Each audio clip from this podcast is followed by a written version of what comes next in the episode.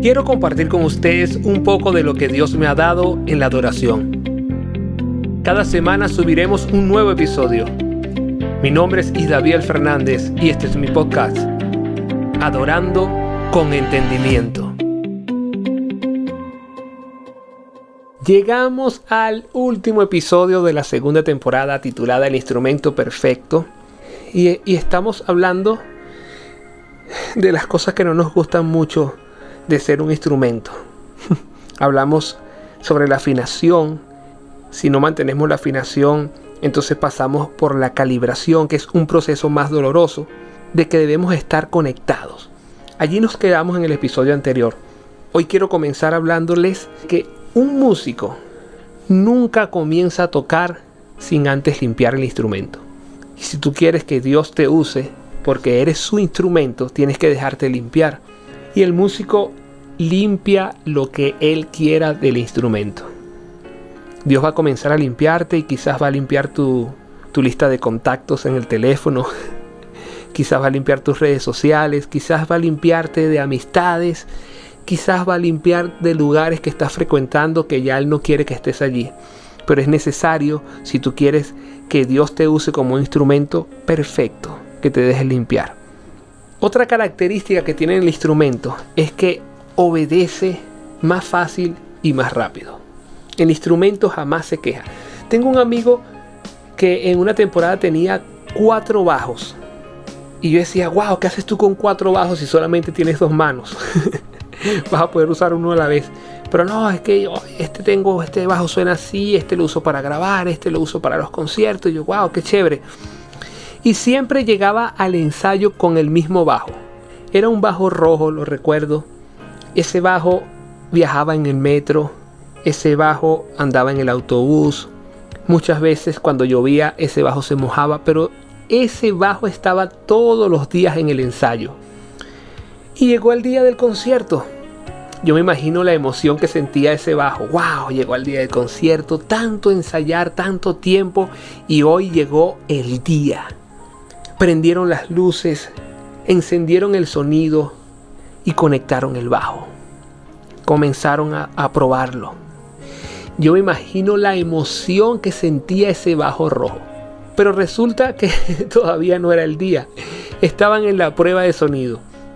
Después de unos minutos, ese bajo volvió nuevamente al estuche. Y yo me atrevería a pensar por él, que diría, bueno, mañana es el gran día. Tanto ensayar, todo el tiempo que viajamos en el metro, en los autobuses, pero llegó el día. Cuando llegó el día del concierto, ¿qué creen ustedes que pasó? No, no usaron el bajo rojito, trajeron un bajo de mayor calidad, el bajo consentido, podríamos decir así, del músico. Y con ese bajo fue que dieron el concierto. Y yo me acerqué al estuche del bajo rojito a ver si escuchaba que se estaba quejando, si estaba bravo. Y lo que me asombró es que él estaba callado en silencio, siendo obediente. Sabes, muchas veces creemos que porque tenemos años trabajando, que porque hemos ensayado muchísimo, que porque hemos estado allí en todo tiempo, somos merecedores de que Dios nos use. Dios no nos va a usar porque lo merezcamos. Él nos va a usar porque le place usarnos. Pero es nuestro deber estar listos y preparados para cuando Él diga, hoy es el día, nosotros estemos allí y podamos dar nuestra mayor adoración. Y no estar quejándonos porque Dios usa a otra persona.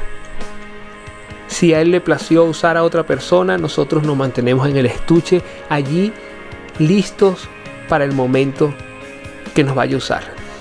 Y la característica que más me gusta de ser un instrumento es que sabemos que toda la gloria es para Dios. Jamás he visto en un concierto que la gente suba a tomarse la foto con la batería. Suba a hablar con el teclado, a decirle, wow, teclado, qué bien sonaste hoy. Jamás la gente se acerca a la guitarra para que le firme un autógrafo. Todo el mundo busca es al músico.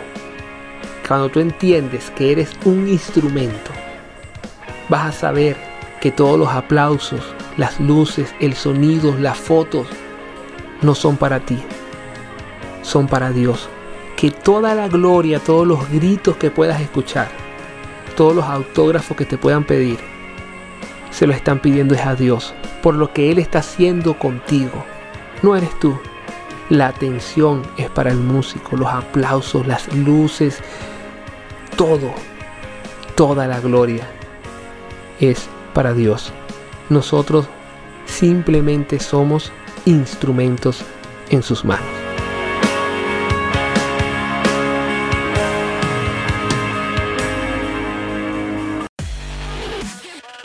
Y recuerda, cada miércoles un nuevo episodio de Adorando con Entendimiento